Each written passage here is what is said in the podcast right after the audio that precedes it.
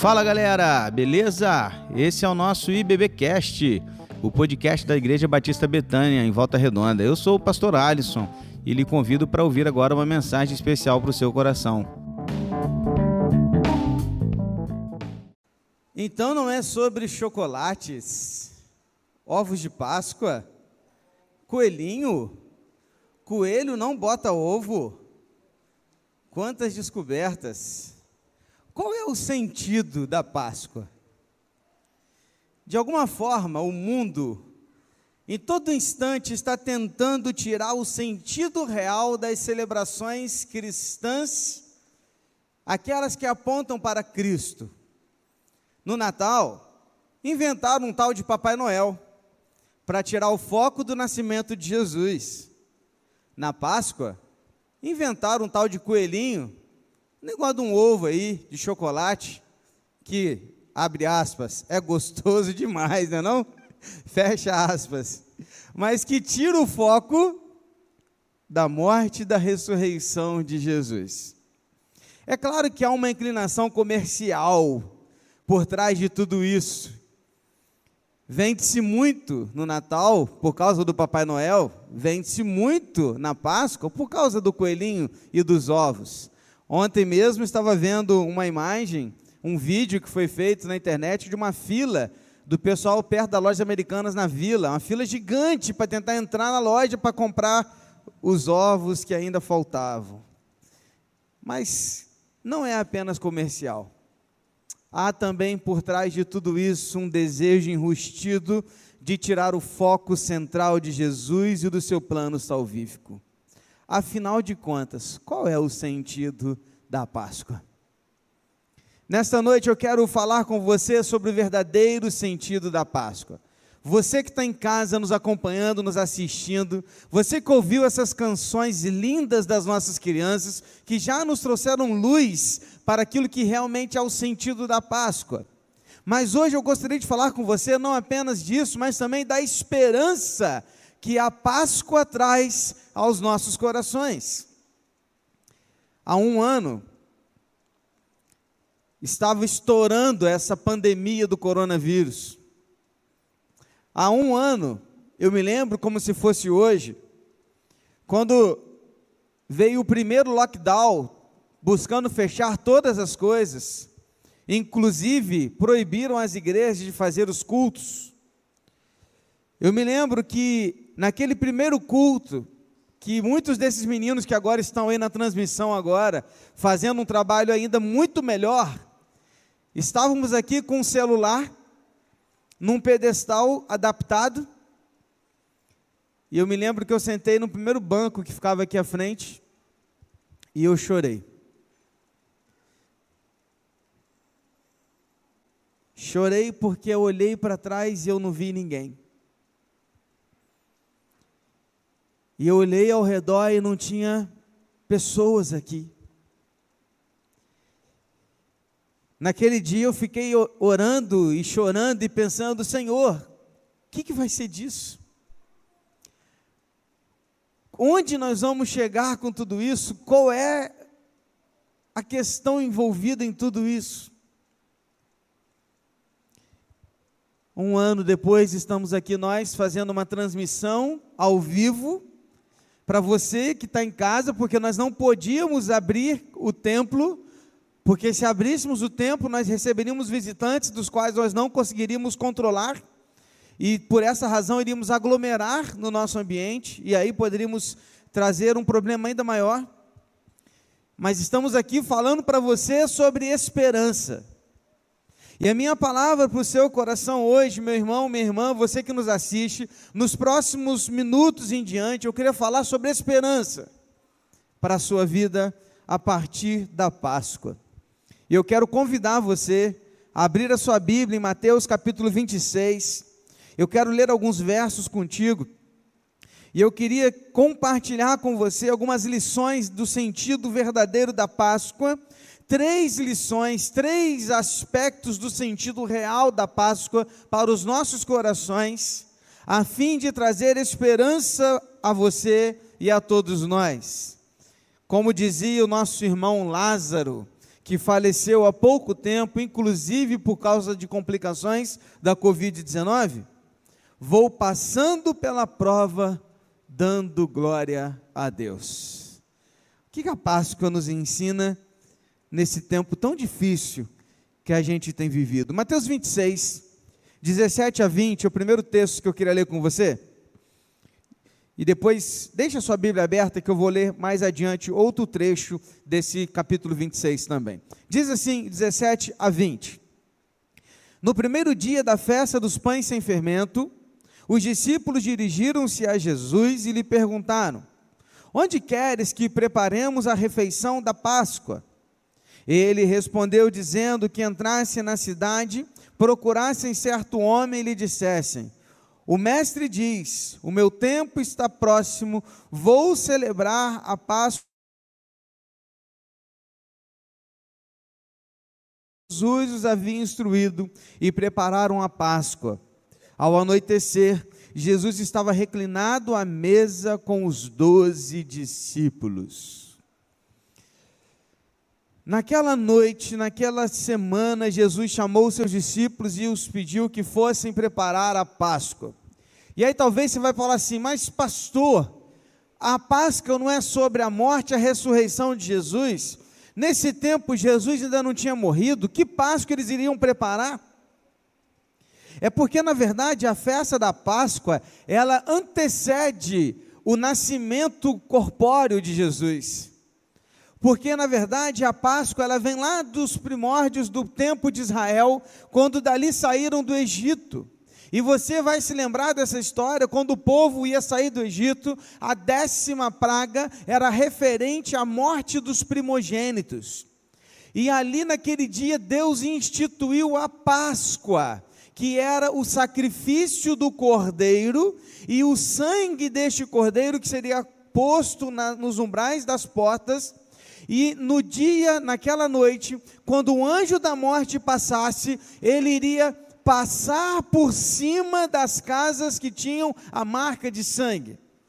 Passar por cima é a palavra hebraica que para nós traduzida é Páscoa. Páscoa significa passar por cima. E então Deus instituiu que todos os anos o povo de Israel iria se reunir, iria festejar, iria celebrar a Páscoa do Senhor, para se lembrar de quando Deus os tirou lá daquele período da escravidão. Foi por isso que Jesus pediu aos seus discípulos que fossem preparar essa festa, essa Páscoa.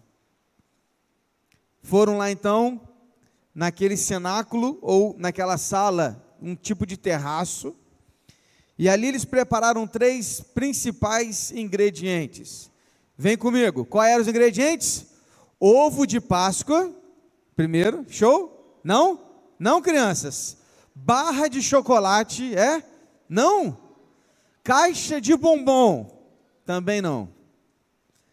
Mas era, primeiro, cordeiro, que representava o perdão de Deus, as ervas amargas. O que, que eram ervas amargas, pastor? É aquelas, sabe aquelas verdurinhas que a mãe manda a gente comer que a gente não gosta, mas que a gente tem que comer? Ah, o Davi concordou comigo ali, Jane. Eu sei o que, que é isso aí. É aquela chicória, sabe? Alface, é, é raízes, hortelã, esse tipo de mato aí. E todos esses matinhos, eles faziam juntos o que chamamos de ervas amargas. E quando eles comiam essas ervas amargas, eles lembravam de como era duro ser escravo, de como era amargo ser escravo. E o terceiro era o pão sem fermento, porque não dava tempo de fermentar o pão, eles estavam com pressa. E o fermento também representa o pecado. Então, quando eles fazem um pão sem fermento, que é tipo aquele pão Rap 10 lá, ih, merchandise aí, ó. Sabe, aquele pãozinho lá que a gente come para fazer dieta. Então, é tipo aquele pão, que era um pão sem fermento. Não dava para fermentar, não dava tempo para esperar o pão fermentar. Eles iam sair correndo no dia seguinte. Por isso, o pão asmo, ou o pão sem fermento, era o terceiro ingrediente da Páscoa. Cordeiro, ervas amargas e pão sem fermento. esta era a comida que era preparada na Páscoa para a celebração dos judeus. Jesus fez com que eles se preparassem essa Páscoa. Agora, olha o detalhe importante que você precisa pegar. Presta atenção. Jesus não celebrou a Páscoa no mesmo dia que todos os outros judeus estavam celebrando. Sabe por quê?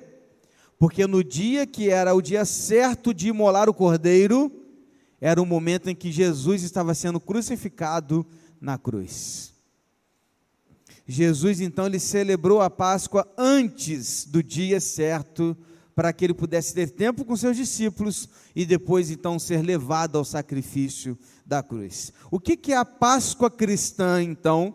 Que nós hoje trazemos como reflexão daquilo que foi a morte e ressurreição de Jesus, nos traz de esperança. Primeira coisa que você precisa guardar no seu coração, versículos 26 a 29.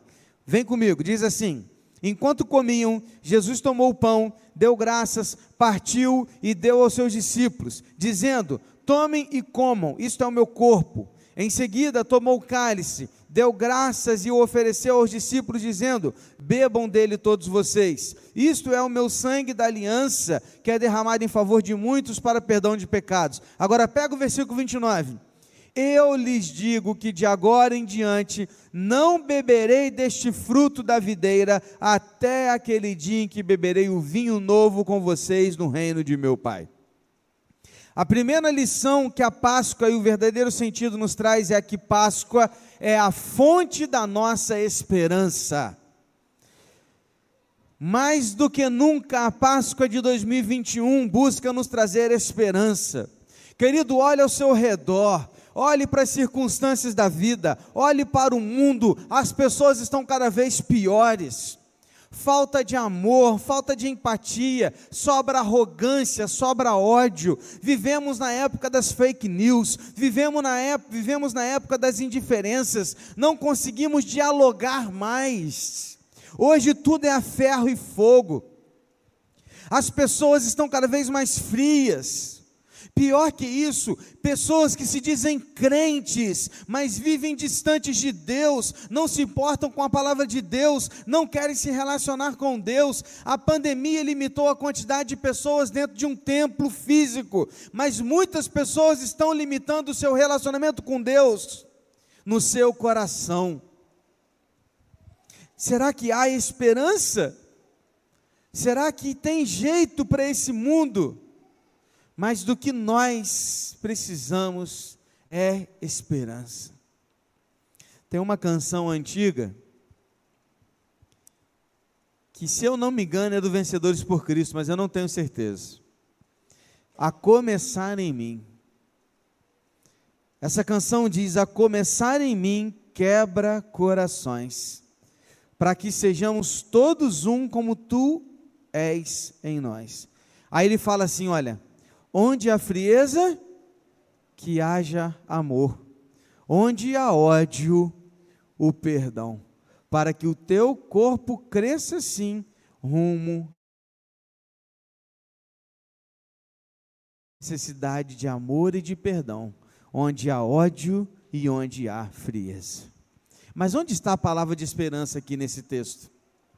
Quando Jesus fala que beberia do fruto da vide só quando ele voltasse no reino de Deus com a sua igreja, ele diz assim: Olha, só voltaria a beber desse fruto quando lá no reino dos céus, quando a minha igreja encontrar com ela. O que, que ele está usando de referência? A referência aqui é o casamento. Presta atenção, naquele tempo lá, as noivas, elas iam em direção ao noivo, numa casa que era ou a casa da família do noivo ou numa casa de festas. E a noiva, então, ela ia, por isso aquela parábola das virgens com a vela lá, lembra dessa parábola? Da, da lâmpada das virgens. Elas precisavam, precisavam ter aquela lâmpada para ir caminhar com, as noiva, com a noiva. E então a noiva, ela vai em direção ao noivo. E o noivo espera até que a noiva chegue naquela casa, para que só depois que ela chegasse, ele iria tomar do vinho para representar assim a alegria. O que Jesus está dizendo, queridos, é que ele está aguardando a chegada da sua noiva. Jesus foi para o céu preparar-nos lugar e Ele está esperando a noiva dele para que juntos possamos celebrar essa cerimônia de casamento que será da igreja com Cristo. Por isso, queridos, há esperança, porque Jesus está à nossa espera.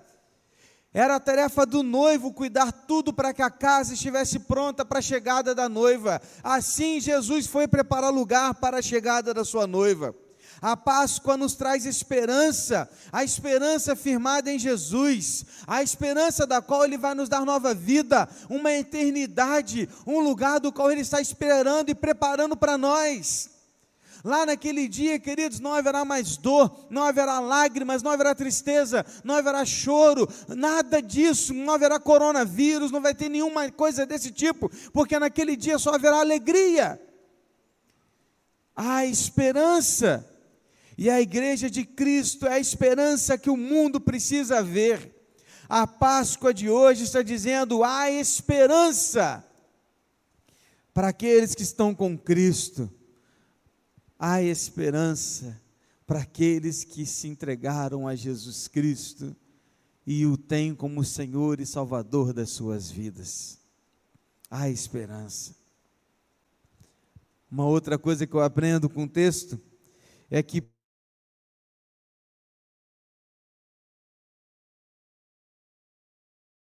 Isto é o meu sangue da aliança que é derramado em favor de muitos para perdão de pecados. Quando Jesus fala do sangue derramado, ele está se referindo à sua morte. E o sangue simbolizava vida. E ele está referindo a si mesmo como aquele que pagou pela nossa dívida. Meus irmãos, minhas irmãs, nós temos uma dívida impagável com Deus. Porque Deus nos criou e quando ele nos criou, ele nos fez a sua imagem e semelhança. E quando ele fez um acordo com o homem, o acordo que ele fez com o homem foi quebrado pelo homem. O homem quebrou o acordo feito entre Deus e o homem, e por causa disso todos somos pecadores. Agora nós temos uma dívida impagável com Deus, nenhum de nós consegue pagar essa dívida, nenhum. Não há um justo sequer nessa humanidade toda que pode chegar-se a Deus por si próprio. Não há, queridos. O que, que Jesus faz? Jesus vem e paga essa dívida por nós. Numa das suas últimas frases na cruz, Jesus exclama bem alto: Tetelestai Tetelestai no, no aramaico, que significa está consumado, era uma expressão jurídica de dizer está pago, está resolvido, está justificado, não tem mais o dívida, não tem mais o que pagar, está, ele é inocente, essa é a ideia. Meus irmãos, queridos, a dívida que nós tínhamos com Deus, o Senhor Jesus pegou e cravou na cruz e a esperança que nós temos é que nós não precisamos mais pagar essa dívida, porque Jesus já pagou por nós. E é por isso, querido, que nós temos vida. Nós temos vida em Jesus. O Senhor Jesus pagou a nossa dívida na cruz. E uma terceira e última reflexão sobre a Páscoa Ainda no versículo 8, ele vai dizer que isto é o meu sangue da aliança, que é derramado por, em favor de muitos para perdão de pecados. A Páscoa é o perdão de Deus a cada um de nós. Isto é o meu sangue da aliança. Essa palavra grega, que traduzida é aliança, significa tomar posse dos bens de um falecido. É a ideia de herança. É a ideia de testamento. Daí o Novo Testamento. O que Jesus está dizendo aqui, queridos, é que ele iria morrer por nós, mas ele iria deixar um novo testamento. E nesse novo testamento nós iríamos ter perdão de pecados, e perdoados os nossos pecados, não apenas isso, nós também iríamos experimentar da herança que Ele deixaria para todos nós.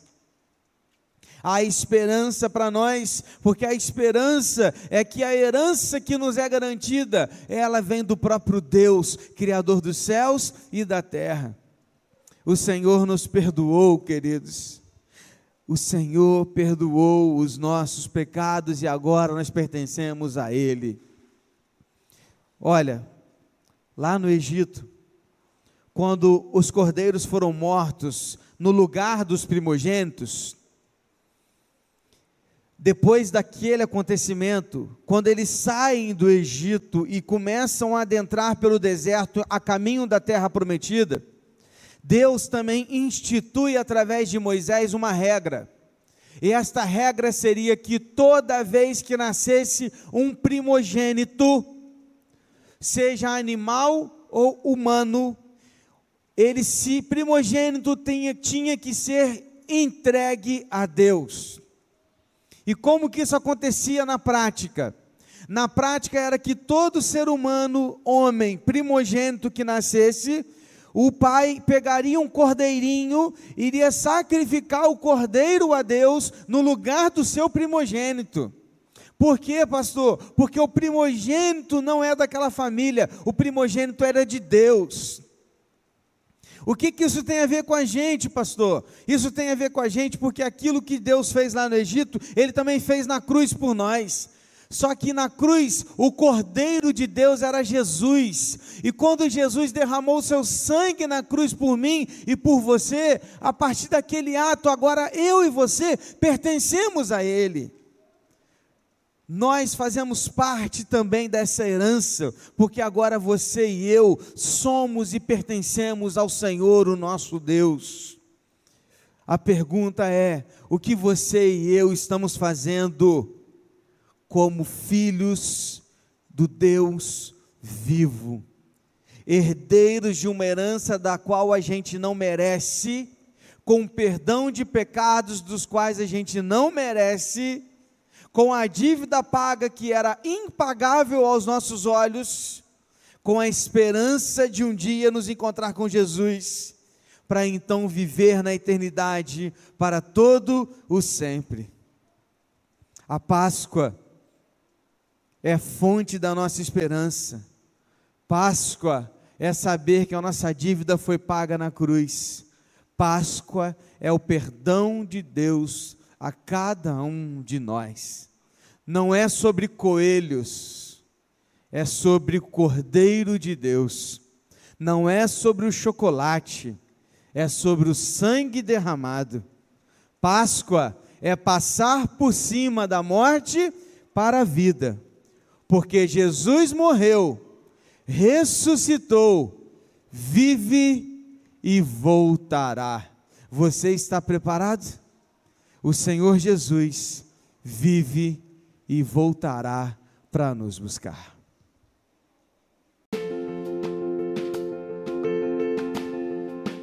E esse foi o nosso podcast de hoje. Siga nossa igreja nas redes sociais e compartilhe também esse podcast com mais pessoas. Venha nos fazer uma visita na Rua Manuel Bandeira, número 53, São Luís, Volta Redonda, Rio de Janeiro. Um abraço e até mais.